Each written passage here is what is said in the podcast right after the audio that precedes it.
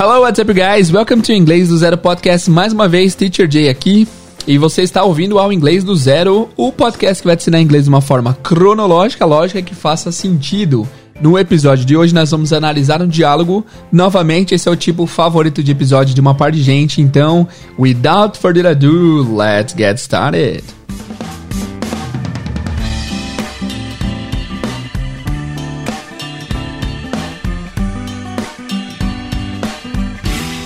Hello guys, Teacher Jay aqui, bem-vindos ao Inglês do Zero. Se, essa é sua, se essa é a sua primeira vez aqui no podcast, sejam muito bem-vindos. Espero que você goste do conteúdo daqui. E esse episódio de hoje, para quem já ouve há algum tempo, sabe que é um dos tipos favoritos de episódio, que é onde você consegue ver a olhos nus a sua melhora no inglês. Eu vou tocar um diálogo no começo do episódio. Eu vou tocar esse diálogo, na verdade, duas vezes para que vocês possam ouvir bem.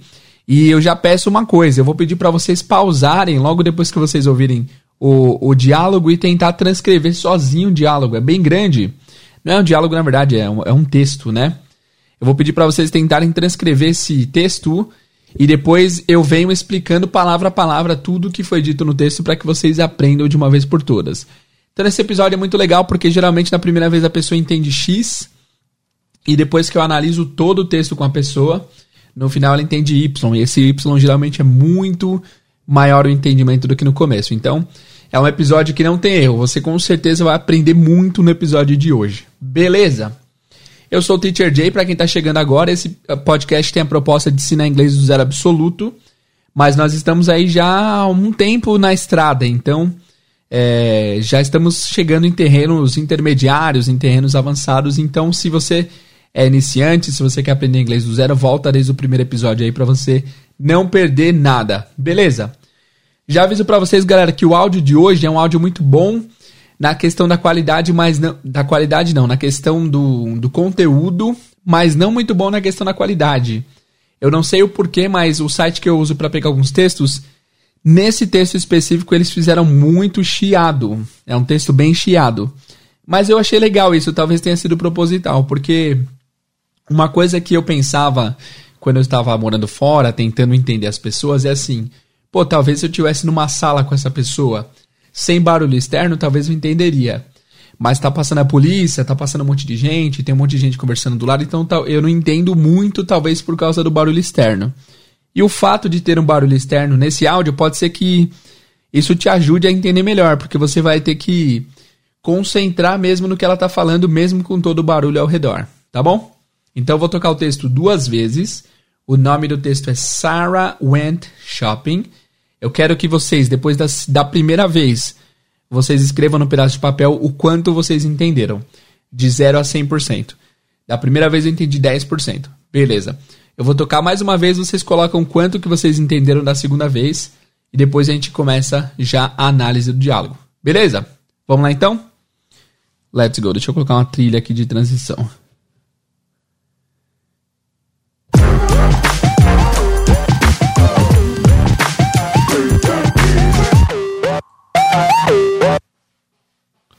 Sarah Smith, a Pasadena resident, went shopping. She is 30 and has lived at 3037 North Foothill Street since 1992. Sarah has been married to John for seven years. They have two children. Bob is five years old, and Nancy is three. Sarah owns a 1995 four door blue Toyota. At 9 a.m., Sarah got into her car and drove to Bargett, a department store a mile away. Bargett was having a holiday sale. Sarah bought a four slice toaster for $29.95 plus tax. The regular price was $39.95. She paid by check. On her way home, Sarah stopped at Milk Plus to buy a gallon of non fat milk. The milk was $3.50. Sarah got 50 cents back in change. Sarah arrived home at 10 a.m. John and the kids were still sleeping. She woke them up and then made a hot and nutritious breakfast for everyone.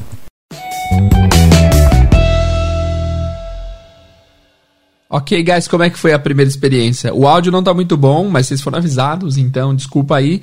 Eu, eu decidi tocar esse áudio mesmo assim porque o conteúdo é bom, embora a qualidade do áudio não seja tão boa assim, tá? Então escreve aí quantos por cento você entendeu dessa primeira vez que você ouviu. Escreve aí. Escreve pra gente ver a melhora no final. Agora eu vou tocar mais uma vez para ver se vocês entendem um pouco melhor. Vamos lá. Sarah Smith, a Pasadena resident, went shopping. She is 30 and has lived at 3037 North Foothill Street since 1992. Sarah has been married to John for seven years. They have two children. Bob is five years old, and Nancy is three. Sarah owns a 1995 four door blue Toyota. At 9 a.m., Sarah got into her car and drove to Bargett, a department store a mile away. Bargett was having a holiday sale. Sarah bought a four slice toaster for $29.95 plus tax. The regular price was $39.95. She paid by check. On her way home, Sarah stopped at Milk Plus to buy a gallon of non fat milk. The milk was $3.50. Sarah got 50 cents back in change. Sarah arrived home at 10 a.m. John and the kids were still sleeping. She woke them up and then made a hot and nutritious breakfast for everyone. Beleza, então vamos direto para análise do que foi dito. Me diz aí quanto que você entendeu dessa segunda vez, tá? E é isso aí, vamos para análise de palavra a palavra. Ele é um texto que é simples, entre aspas, mas tem bastante coisa um pouco mais avançada e também tem bastante número, cara. Eu, eu, vejo que alunos têm muito problema em reconhecer números em meio de textos. E isso é interessante, porque números vocês deve, deveriam dominar 100%. É um assunto que a gente vê nas primeiras aulas, só que muitas pessoas não valorizam muito os números. Então valorizem os números, beleza? Vamos lá então. Agora a gente vai fazer um play and stop. Eu vou tocar o texto aqui, vou parar e vou analisar com vocês. Beleza? Vamos lá, vamos lá, vamos lá. Sarah Smith, a Pasadena resident, went shopping. Sarah Smith, a Pasadena resident, went shopping. É, uma coisa que eu noto que os alunos não entendem muito, às vezes, quando eu passo textos assim, é no, são nomes próprios. Então, talvez você não tenha pego o nome dela. O nome dela é Sarah Smith, igual Will Smith. E o nome da cidade dela é Pasadena. Então, Sarah Smith, a Pasadena resident, went shopping. Went é o verbo go no passado. Go é ir, vocês sabem. Went é foi. Ok? Vamos tentar associar para que vocês não esqueçam do went. Lembra que o Wendy foi ao shopping. O Wendy. Que Andy, não importa. Mas parece Wendy com went. Went shopping. Foi aos shoppings. Foi. Ah, legal. Isso, isso é legal pontuar também. Went shopping não é foi ao shopping. Went shopping é foi às compras. Go shopping é ir às compras. Se você quer falar ir para o shopping, shopping center, que a gente fala aqui em português, você falaria go to the shopping mall ou go to the mall. Quando você fala go shopping, é ir às compras. E o passado, nesse caso aqui, é went shopping. Beleza, próxima frase. She is 30 and has lived at 3037 North Foothill Street since 1992. She is 30 and has lived at 3037 North Foothill Street since 1992. Essa parte aqui é simples se você vê o texto escrito enquanto ouve, mas só de ouvir pode complicar muito porque tem bastante número aí. Então, ó, she study, ela tem 30 anos, ela é 30, and has lived, e mora, e vem morando no mesmo lugar, at 3037, no 3037. Quando há quatro dígitos no endereço, geralmente a gente separa de dois em dois. Então, por exemplo, se eu moro no número 2570 de uma rua, eu vou falar 2570. É mais fácil do que falar 20,570. Bem mais fácil, né? Então, por isso que ela falou 3037. Ela mora no número 3037 Northford Hill Street. Se você mora perto da. Se você mora em algum lugar que tem número gigante, vocês sabem que é muito mais fácil falar quebrado do que falar uh, o número completo, né? E aqui, por que, que a preposição é at? Quando você vai falar de algum endereço e você quer falar o número do endereço, você vai falar at. Por exemplo, eu vou pegar um endereço fictício aqui, Rua do Parque número 270. Rua do Parque número 270. Se eu quero falar que eu moro na Rua do Parque número 270, eu vou dizer I live at 270 Park Street. Agora, se eu quero falar que eu moro na Rua do Parque, sem o número, a preposição vai ser on. I live on Park Street. Beleza? At é para dar o número específico e on é para falar da rua. Mas isso é uma aula de preposições que nós já tivemos aqui no podcast, mas nós teremos outra em breve. Tá? And she studied and has lived at 3037 North Foothill Street. O nome da rua, Foothill do Norte. Rua Foothill do Norte. Tá? Uh, since 1992. Since, essa palavra é muito importante. Quando você compra alguma coisa que já está há muito tempo no mercado, geralmente vem um since. Desde 1970. Desde 1840. Esse since é desde. Cuidado com a pronúncia. Since. Since. Até S-I. É, a escrita é S-I-N-C-E. C-E. É, quem fala é carioca mais, né? Eles falam E. A, B, C, D, E, E. Eu falo E. Então, esse sense, a escrita é S-I-N-C-E. E esse segundo I tem um som mais de E. Sense. Sense. Since 1992. Não confunda com ciência. Ciência é science. Science. Tá? Então, sense. Sense. Então, ela mora lá since 1992. Mesma coisa, foi dividido de dois em dois. Em vez de falar 1992, eles falaram 1992, 1992, tá? Eu vou falar o trecho inteiro então para vocês não ficarem perdidos.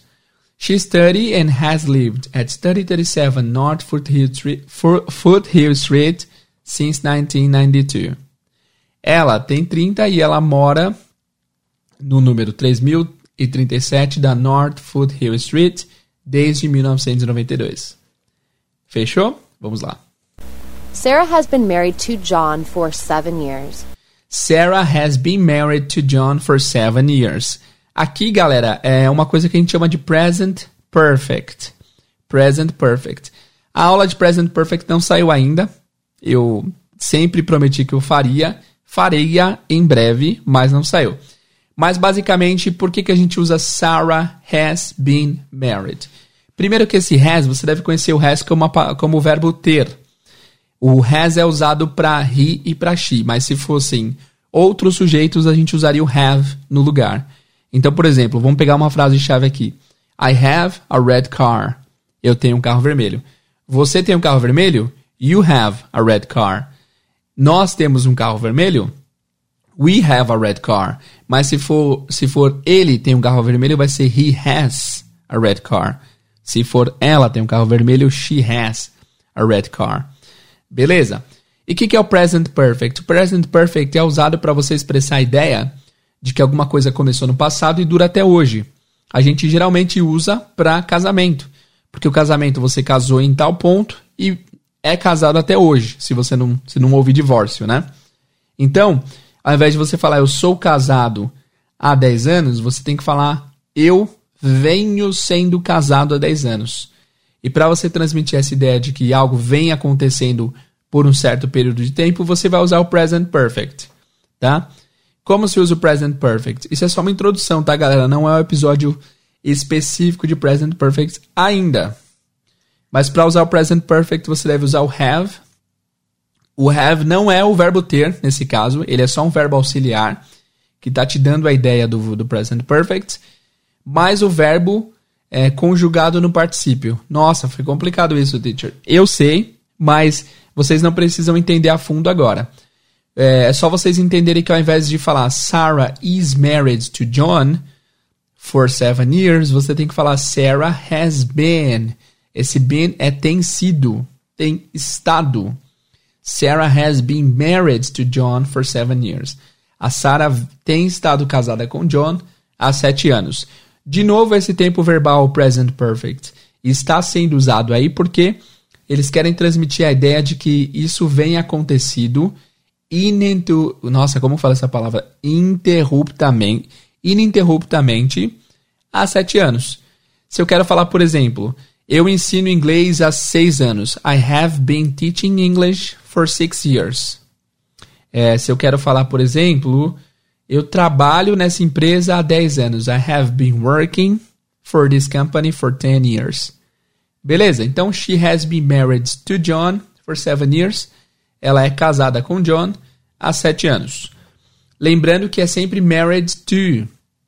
Em português a gente fala casado com. Eles falam casado para, entre aspas, tá? Sarah has been married to John for 7 years. A Sarah é casada ou vem sendo casada com John por sete anos. Continuando. They have two children. Bob is five years old and Nancy is three. They have two children. Bob is five years old and Nancy is three. De novo, números, né? Eles têm dois filhos. They have two children. Children. Children não é criança, teacher? Sim, children é criança, mas também é filho. Sempre quem for filho vai ser chamado de children, mesmo se for adulto, tá?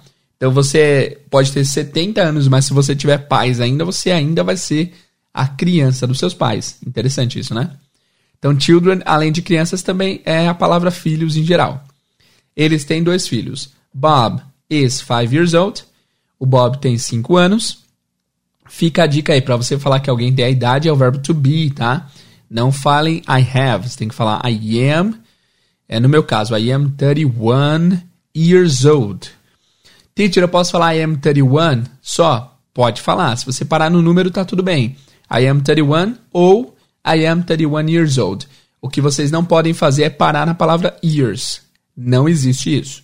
Você não pode falar I am 31 years. Isso não existe. Então aqui eles usaram as duas formas. Bob is 5 years old and Nancy is 3. Então Bob tem 5 anos de idade e a Nancy tem três. Beleza? Vamos para a penúltima frase do primeiro parágrafo. Sarah owns a 1995 four-door blue Toyota. Sarah owns a 1995 four-door blue Toyota. Vocês viram que tem muito número nesse texto, né? E é legal isso.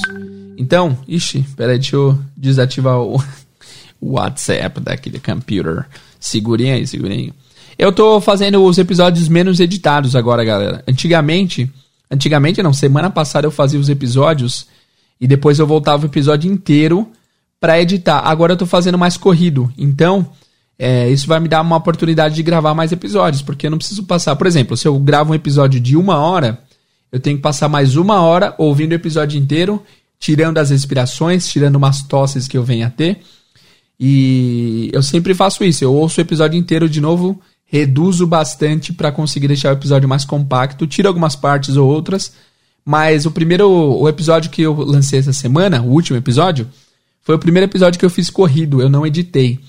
Tem um marcador aqui na mesa que eu uso que eu consigo, por exemplo, se eu parei para fazer alguma coisa, eu consigo marcar na timeline do episódio a hora que eu parei.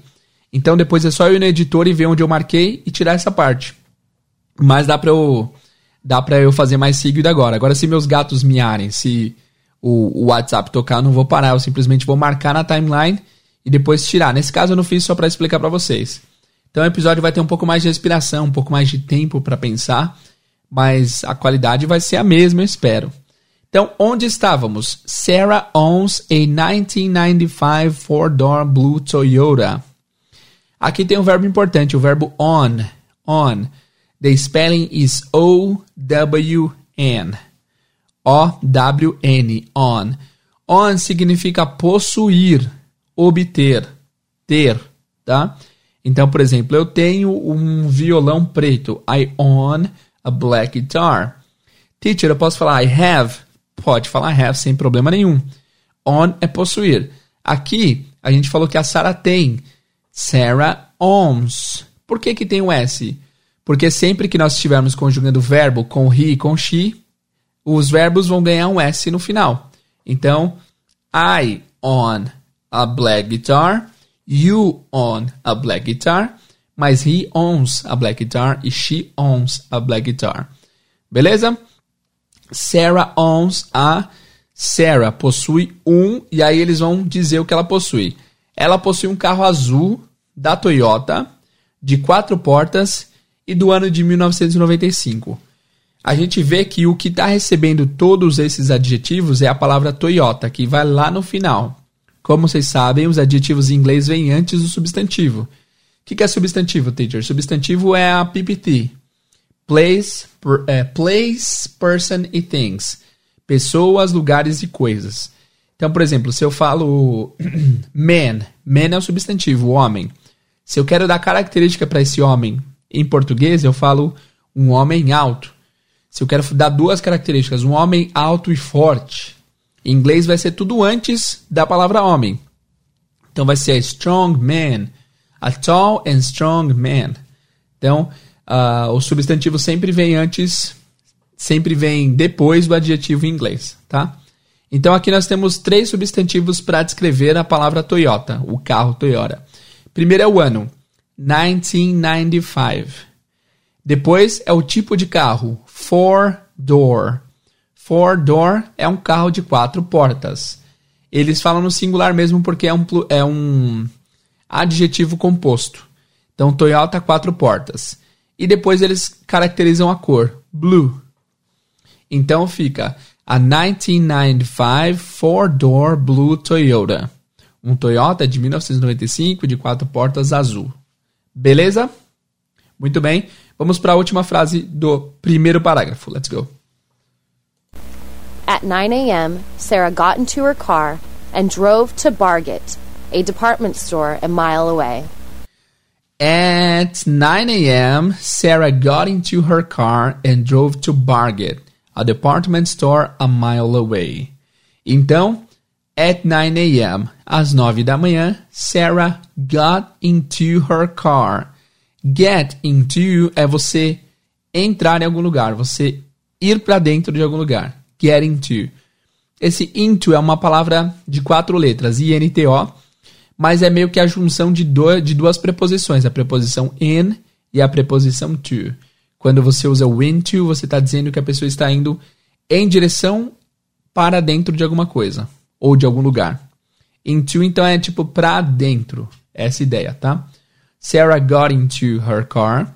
A Sarah entrou no seu carro. Lembrando que got é o passado de get. Ah, o que, que significa get, teacher? Get tem um milhão de traduções. Nesse sentido, get into é entrar, tá? Sarah got into her car. Ela entrou no carro dela. And drove to Bargate. E dirigiu para Bargate. O que, que é Bargate? É uma ela explica agora. A department store é uma loja de departamentos. Essa Barget aqui, eles, eles se inspiraram na loja de departamento americana chamada Target.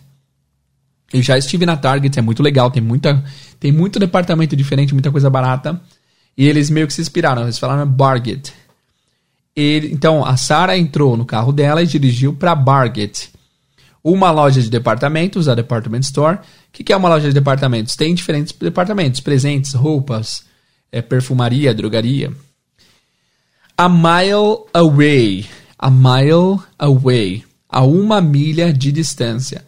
Quanto que é uma milha, teacher? Eu não sei a conversão, acho que são tipo 2,6 quilômetros. Eu não posso dizer com certeza, porque eu não lembro.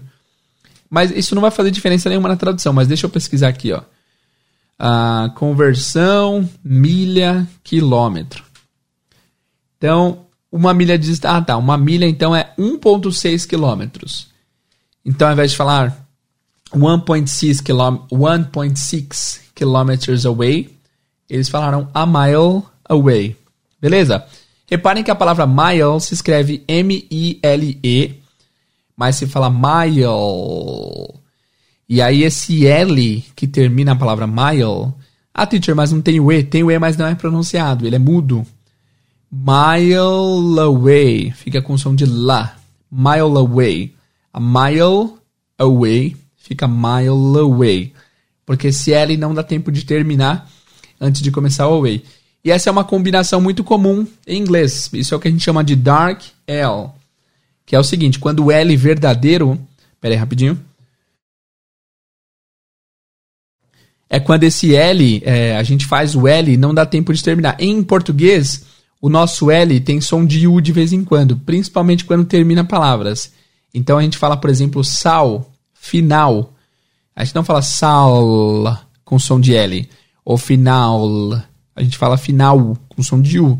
Em inglês, o L sempre vai ter som de L. Então, é, para tudo que você estiver fazendo aí, fala sala. Sala. Repara no movimento que, seu, que sua língua faz na, na, na sílaba lá. Lá. Tenta descrever esse movimento. O que, que sua língua tem feito? O que, que sua língua fez? Lá. Então, a ponta da língua sobe para o céu da boca e faz o lá. Lá. Depois, na hora que sai o ar, que sai o som do lá. Lá. Né? Beleza. E o que acontece? Quando as palavras em inglês terminam com o último som com L, não dá tempo, se, se vier uma vogal depois desse som, não dá tempo de você voltar a língua para falar a vogal normal. Então fica meio que essa sobra do L. Por exemplo, se eu quero falar endereço de e-mail em inglês, e-mail, e-mail em português tem o som de U, mas em inglês vai ter som de L. E-mail. Uh, uh, uh, tem um L aqui em cima, certo? Então, e-mail, e-mail. E aí a próxima palavra é address. Então fica email address. Email address. A palavra Google, por exemplo, a gente fala Google em inglês, tem que ter o som do L. Para você fazer esse som de L perfeitamente em inglês, é só você falar o, o lá, só que sem soltar o A. O, o, é esse som. Então, ao invés de Google, é Google, Google. Em vez de você dizer é mile, você vai falar mile. Você faz o movimento todo do L sem soltar o A, tá? Então, beleza. Se eu quero falar, por exemplo, que Google é uma grande empresa. Google is a big company. Google is. Liz. Sai um som de Liz aí no meio. Google is a great company.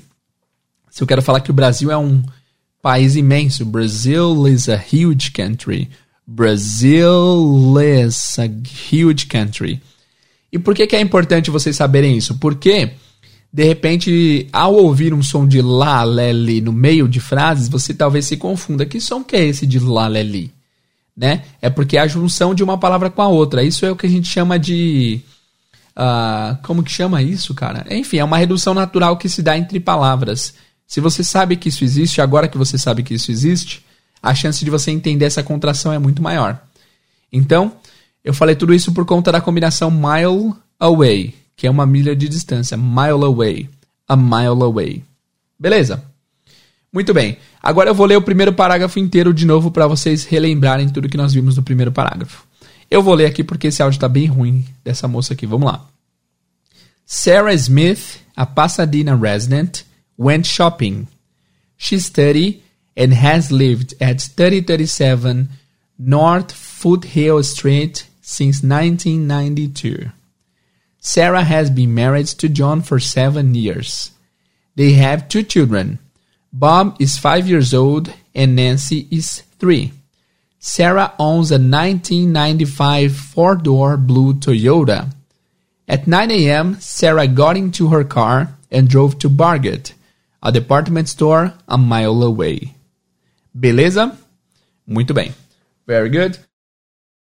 Vamos para o segundo parágrafo agora. Vamos ler a primeira frase aqui. Let's go. Barget was having a holiday sale. Barget was having a holiday sale. Outra dica de pronúncia é que a palavra do mercado chama Barget. Tem esse som de T. Só que esse som de T por nativos geralmente é segurado. Eles não falam Barget. Eles falam Barget. Esse T ou ele é bem modesto ou ele quase não sai. A pessoa faz a intenção do T, mas não solta. Então, Barget. Barget. Esse T tá segurado aí, tá? É bem diferente. Se você não tivesse o T, você ia falar bargue. Bargue.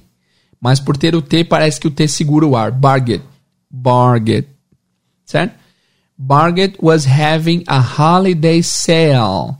Essa última palavra, sale, é venda. S-A-L-E. Sale. Mas, de novo, o último som é o L. Então fica S-L que a gente treinou na, na frase passada, sale. Mas vamos lá. Margaret was having. Was é o passado de is. Se fosse is having, seria está tendo. Como é was having, é estava tendo. Margaret estava tendo a holiday sale. O que, que é esse a holiday sale? Holiday é feriado. Ou holiday também pode ser. É, basicamente é feriado. É um dia de comemoração, né? Quando se trata de holiday sale, é uma promoção especial que tem em alguns feriados. É alguma promoção especial. Você pode traduzir a ideia de holiday sale como promoção especial, tá? Então, Barget, Barget estava tendo uma promoção especial. Sarah bought a four-slice toaster for $29.95 plus tax. Sarah bought a four-slice toaster for $29.95 plus tax. Sarah bought que, que é bought, teacher? Bought é o passado de buy. Buy é comprar, bought é comprar no passado. Sarah bought a. Ela comprou um. Aqui vem o adjetivo e o substantivo de novo. Ela comprou um toaster. O que, que é toaster? É aquele. Torradeira, torradeira, né?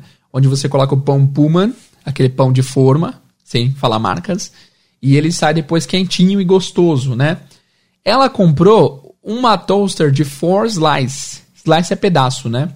Então ela comprou aquela torradeira que tem quatro espaços para pão, né? She bought a four slice toaster. Ela comprou uma torradeira de quatro espaços for $29.95 plus tax.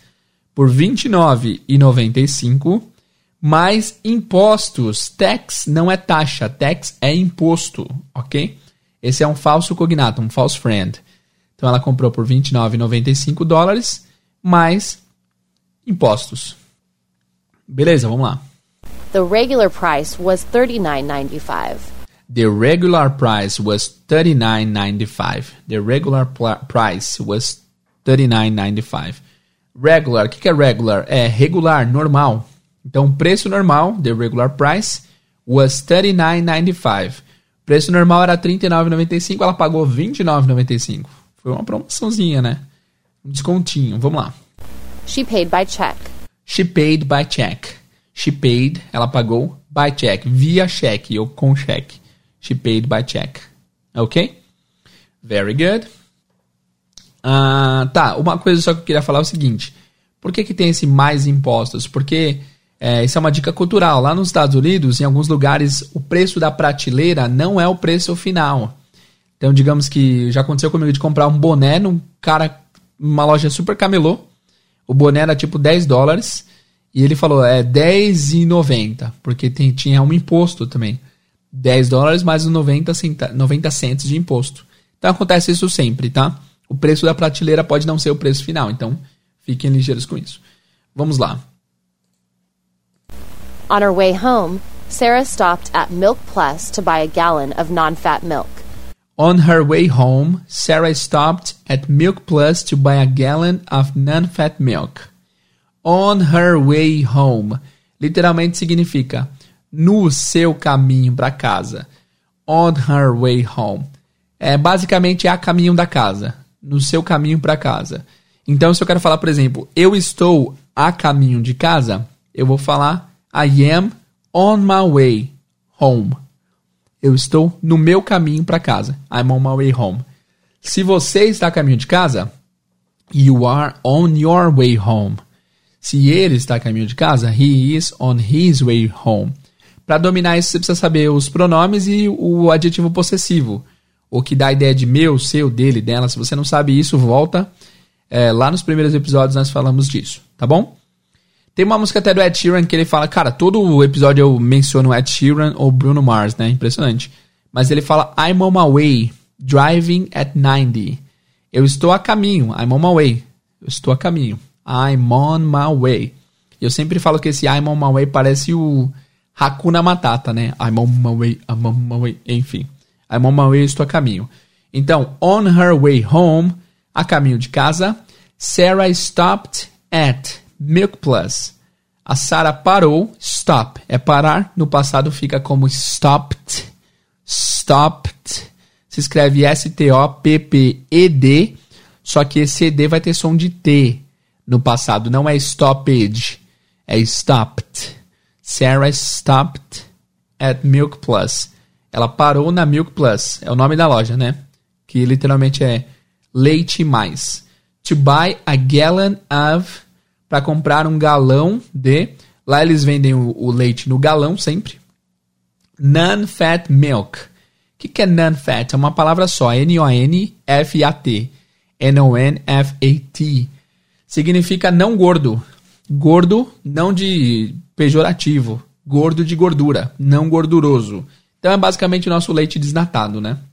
Para comprar um leite não gorduroso, para comprar um leite não gorduroso. É isso. Então, on her way home, Sarah stopped at Milk Plus to buy a gallon of non-fat milk. A caminho de casa, a Sarah parou na Milk Plus para comprar um galão de leite não gordo, de leite desnatado. The milk was $3.50. The milk was $3.50. O leite, the milk, was é o passado de is, o leite foi 3 dólares e 50 centavos, tá? The milk was 3 dólares and 50 cents. 50 cents, vocês lembram dele, né? um rapper consagrado dos anos 90 ou 2000, sei lá, enfim. The milk was 3 dollars and 50 cents. O leite foi 3,50. Sarah got 50 cents back in change. Sarah got 50 cents back in change. Sarah got, got. Nesse sentido, got vai ser o get, né? No passado, got vai ser no sentido de receber. Sarah got, a Sarah recebeu 50 cents back, 50 centavos de volta, 50 centavos de volta, in change, de troco. Sarah got 50 cents back in change. Sarah conseguiu 50 centavos de volta em troco. Beleza? Vamos fazer um review então do, do segundo parágrafo inteiro. Vamos lá. Barget was having a holiday sale. Sarah bought a four slice toaster for $29.95 plus tax. The regular price was $39.95. She paid by check. On her way home, Sarah stopped at Milk Plus to buy a gallon of non fat milk. The milk was $3.50. Sarah got 50 cents back in change. Muito bem, agora a gente vai para as duas últimas frases do texto. Let's go. Sarah arrived home at 10 a.m. Ah, não, na verdade tem mais três. Sarah arrived home at 10 a.m. Essa é fácil. Sarah arrive é chegar. She arrived é o passado de arrive. She arrived home at 10 a.m. Ela chegou em casa às 10 da manhã. Lembrando que para horários a preposição sempre será at. Eu acordo às 5 da manhã. I wake up at 5 a.m. Tá? Então, she arrived home at 10 a.m. Hoje em dia, eu sinto muito mais é, o uso de get home é muito maior do que arrive home. É porque esse arrive é esse, o arrive é chegada, né? É muito mais usado para avião, por exemplo. The plane arrives at 10. O, o o, o trem não, o voo, o avião chega às 10. Esse arrive eu suspeito que eles tenham usado isso por conta do carro. O carro chegou às 10. Mas se você quer falar chegar em casa, usa sempre get home, que é mais fácil. E é mais usado. Get home. Então, Sarah arrived home at 10 a.m. A Sarah chegou em casa às 10 da manhã. Muito bem. Vamos lá. John and the kids were still sleeping. John and the kids were still sleeping. O John e as crianças, essa parte é tranquila, John and the kids. Kids você vai usar mais para criança, criança mesmo, tá, galera? Você não pode usar kids para adulto. É, já children, sim. Children é a palavra oficial. Were still sleeping. Were é o passado de are. Are still sleeping, ainda estão dormindo. Were still sleeping, ainda estavam dormindo. Tá? Still nós aprendemos recentemente no episódio aqui do podcast, onde nós falamos a diferença de still, already, yet, just. Confiram esse episódio aí que foi bem legal. Beleza, so the kids were still sleeping. Eles ainda estavam dormindo. She woke them up and then made a hot and nutritious breakfast for everyone. Sarah. Peraí. She woke them up. She woke them up. She woke them up. O que, que é them up, teacher? É, tem duas palavras, na verdade. She woke them up. O que, que é wake up? Vocês já viram aqui no podcast algumas vezes. Wake up é acordar. O passado de wake up é woke up. E aí, quando você quer acordar alguém, você coloca o objeto dessa pessoa no meio do wake up, no meio do phrasal verb. Então, se eu perguntar para minha esposa assim, amor, você pode me acordar amanhã? Can you wake me up tomorrow? Can you wake me up tomorrow? Tem uma música famosa, acho que é do Avicii, né? So wake me up when it's all over.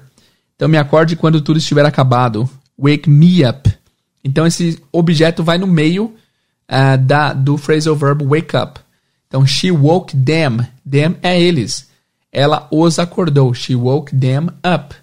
E aí falado de maneira natural fica she woke them up. Them up, them up. Parece uma palavra só, mas são duas. And then made a hot and nutritious breakfast for everyone. And then made a. And then made. E então fez. Made, passado de make. Made é a palavra que a gente mais lê em inglês no Brasil, porque tudo que você tem, embaixo está escrito Made in China. ou Made in Brazil. Feito na China, feito no Brasil, enfim. And then made a hot and nutritious breakfast.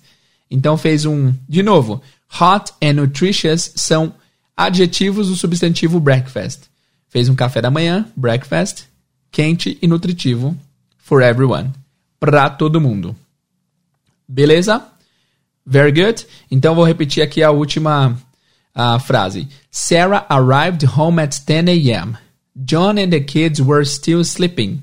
She woke them up and then made a hot and nutritious breakfast for everyone. Muito bem, muito bem. Vamos acabar essa parte 1 então. Deixa eu colocar a vinheta de transição e let's go. Opa, coloquei a legenda errada. Agora, guys, eu vou fazer o seguinte, eu vou fazer um pouco diferente. Eu vou passar o texto para vocês em inglês, dando um tempo para vocês tentarem traduzir mentalmente aí. Então eu vou falar a frase e vou esperar vocês traduzirem. Logo depois eu falo a tradução. Fechou? Vamos ver se vocês estão um pouco mais ligeiros no texto. Vamos lá. Sarah Smith, a Pasadena resident, went shopping. Traduzam vocês. Sarah Smith, a Pasadena resident, went shopping. Três segundos. Sarah Smith, uma residente, uma moradora de Pasadena, foi às compras. She is 30. Ela tem 30 anos. And has lived at. E mora em. E vem morando em 3037 North Foothill Street since 1992. Só traduz uma parte do since 1992 porque o resto é o nome da, da rua. O que, que significa since 1992? Desde 1992. Sarah has been married to John for seven years. Sarah has been married to John for seven years. A Sarah é casada com John por sete anos. Há sete anos. They have two children. Eles têm duas crianças, dois filhos. Bob is five years old and Nancy is three. O Bob tem cinco anos de idade e a Nancy tem três. A Nancy tem três. Sarah owns a 1995 four-door blue Toyota. A Sarah tem, possui, um Toyota de 1995 de quatro portas azul. At 9 a.m., às 9 da matina, Sarah got into her car and drove to Bargate. A Sarah entrou em seu carro e dirigiu para Bargate, a department store a mile away. Uma loja de departamento a uma milha de distância. Bargate was having a holiday sale. A Bargate estava tendo uma venda de uma promoção de, de feriado, basicamente. Sarah bought a four slice toaster. Sarah bought a four slice toaster. A Sarah comprou uma torradeira de quatro de quatro espaços for $20, $29.95 plus tax. Por 29 dólares 95 mais impostos. The regular price was $39.95. The regular price was $39.95. O preço normal era $39.95. She paid by check. Ela pagou com cheque. On her way home, a caminho de casa, no caminho dela para casa, Sarah stopped at Milk Plus. A Sarah parou na Milk Plus to buy a gallon of non-fat milk. Para comprar um galão de leite não gorduroso, leite desnatado. The milk was $3.50. O leite foi 3 dólares e 50 centavos. Sarah got 50 cents back in change. A Sarah pegou, conseguiu 50 centavos de volta de troco, em change. Eu acho que eu não enfatizei a palavra change. Change pode ser o verbo mudança, mas pode ser o substantivo troco. Sarah arrived home at 10 a.m. A Sarah chegou em casa às 10 da manhã. John and the kids were still sleeping. O John e as crianças ainda estavam dormindo. She woke them up. Pode traduzir? Ela os acordou and then made a hot and nutritious breakfast for everyone. E então fez um café da manhã quente e nutritivo para todos. Muito bem, guys. Agora, para terminar o episódio de vez, eu vou tocar novamente o diálogo. E eu quero que vocês, depois que eu tocar o diálogo, me digam quantos por cento vocês entenderam. Beleza? Vamos lá, diálogo agora de novo, mais uma vez pela última vez no episódio. Let's go. Sarah Smith, a Pasadena resident, went shopping. She is 30 and has lived at 3037 North Foothill Street since 1992. Sarah has been married to John for seven years. They have two children. Bob is five years old, and Nancy is three. Sarah owns a 1995 four door blue Toyota. At 9 a.m., Sarah got into her car and drove to Bargett, a department store a mile away. Bargett was having a holiday sale. Sarah bought a four slice toaster for $29.95 plus tax. The regular price was $39.95. She paid by check. On her way home, Sarah stopped at Milk Plus to buy a gallon of non fat milk. The milk was $3.50. Sarah got 50 cents back in change. Sarah arrived home at 10 a.m. John and the kids were still sleeping. She woke them up and then made a hot and nutritious breakfast for everyone. Então é isso, galera. Muito obrigado por ouvir esse episódio. Depois não esquece de comentar no Instagram quantos por cento você entendeu da primeira vez, da segunda vez e da última vez. Se você entendeu mais de 90%, cara, sucesso demais.